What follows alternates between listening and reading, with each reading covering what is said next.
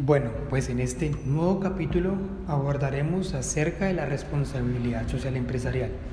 Su importancia está en la organización y los intereses de una empresa, además de incluir también los intereses de todos los grupos humanos que giran alrededor de esta, que de una u otra forma implican un choque de intereses que conlleva a una forma de diálogo y comunicación tanto para la organización de la empresa como a las personas que influyen en ella. Los anteriores grupos van a un proceso de gestión organizacional que hace un gran avance en algunas cualidades de la empresa como la eficiencia, la competitividad, la sustentabilidad, la rentabilidad y la proactividad del mismo modo, también permite gestionar algunos retos y desafíos que presenta el entorno. Estos elementos anteriormente mencionados conllevan a una responsabilidad y sostenibilidad. Entonces, los empresarios tienen retos como brindar mejores condiciones con la sociedad, los grupos humanos que giran alrededor de la empresa, pero siempre manejando un diálogo y una concertación para buscar el desarrollo sustentable de su organización. Existen algunos componentes claves para la responsabilidad social empresarial, que hay unas diferencias entre una empresa y una institución, y es que la empresa siempre tendrá un ánimo de lucro y las instituciones tienen como finalidad el mejoramiento social, haciendo énfasis en las empresas pues tienen fines económicos. El concepto de legalidad es que la empresa tiene un cumplimiento normativo. El reconocimiento también de su empresa está relacionado también con el comportamiento ambiental. Los grupos de interés, como bien se ha repetido anteriormente, son todos aquellos que giran alrededor de la empresa u organización que tienen como fin el mejoramiento de condiciones sociales. Y por otro lado está una tendencia a nivel internacional en el concepto de sostenibilidad, de lograr esos objetivos de la ética y el buen gobierno que pueda llevar a cabo una empresa. Ahora abarquemos un poco acerca de los principios de la responsabilidad social empresarial. Entre ellos se encuentra la rendición de cuentas, que es el informe de responsabilidad en donde se constata cuál ha sido su aporte e inversión en temas ambientales, sociales, económicos, etc. Está también la transparencia, el comportamiento ético, que es mirar cómo las empresas van desarrollando esas responsabilidades, el respeto a los intereses de las partes interesadas, que es el diálogo y no una imposición a los grupos humanos que de una u otra forma pertenecen a la empresa u organización. Respeto al principio de legalidad que está relacionado con la parte ética y es que una empresa está legal desde que se encuentre dentro del marco de la ley y a todo lo que ésta establece y le limita. Respeto a la normatividad internacional de comportamiento, qué está pasando a nivel mundial y cómo están avanzando las empresas con el nivel de desarrollo sostenible con el que trabajan. También está el respeto a los derechos humanos, que es el sector empresarial, que va mucho más adelante que las entidades burocráticas en este aspecto y en el tema de los derechos humanos. La triple cuenta de resultados, que es, tiene tres ramas y también tiene tres aspectos. Sus tres ramas son el crecimiento económico, que son los ingresos, la rentabilidad, la liquidez y el beneficio para accionistas e inversionistas.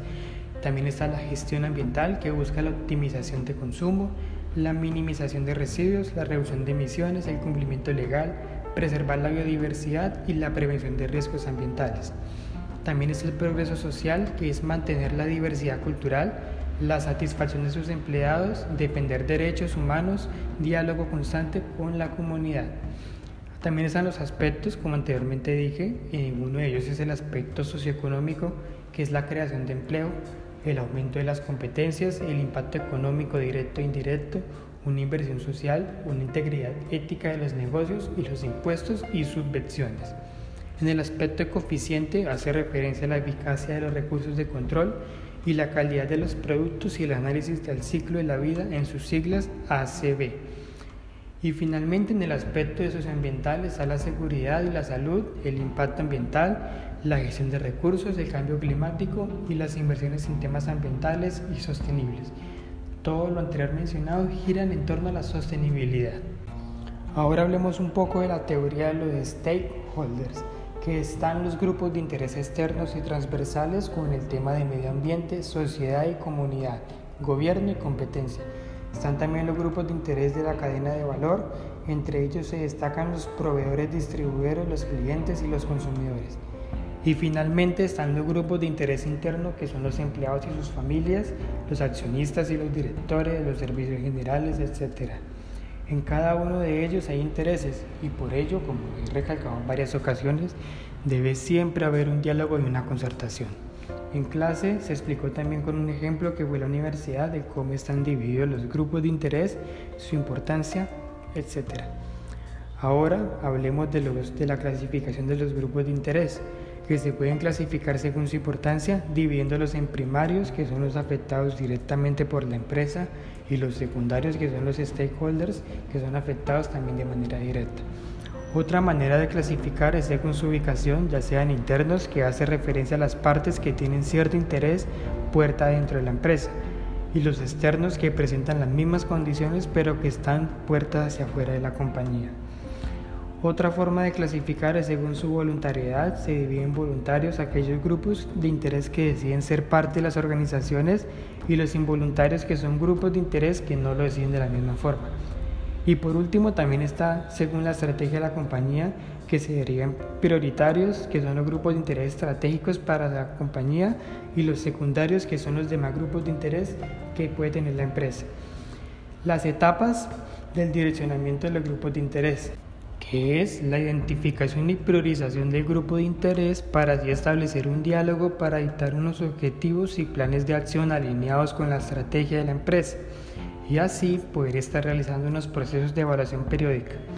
Ahora conversemos acerca de la pirámide de la responsabilidad, que está en la base se encuentran las responsabilidades económicas, que es generar recursos para retribuir a los accionistas, pagar a los trabajadores, etc Seguido están las responsabilidades legales, que es cumplir con la ley y estar siempre de acuerdo con ella.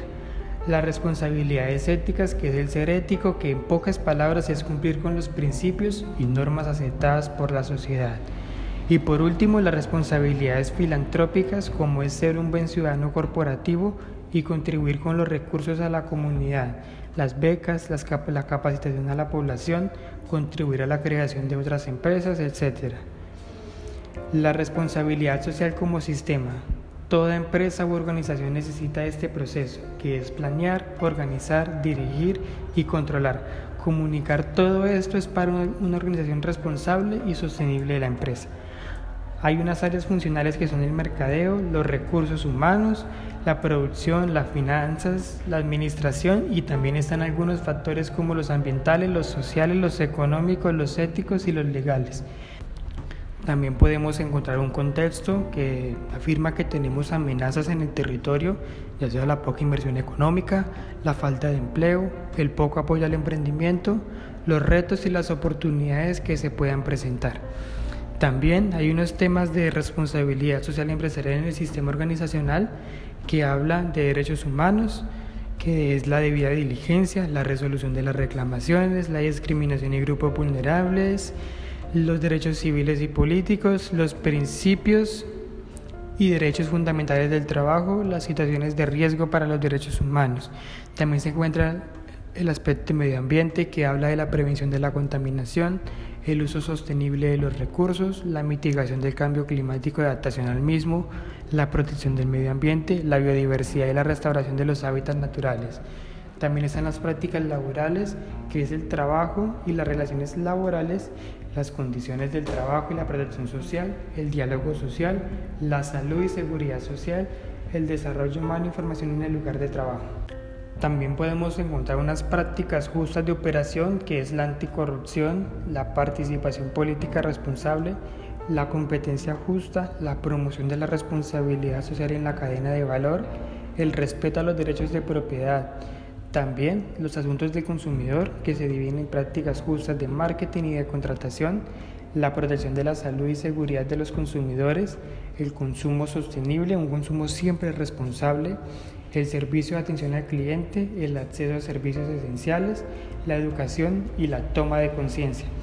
La participación activa de la comunidad, que se deriva en participación, la educación y cultura, la creación de empleo, el desarrollo y acceso a la tecnología, la generación de riquezas e ingresos, la salud y la inversión social.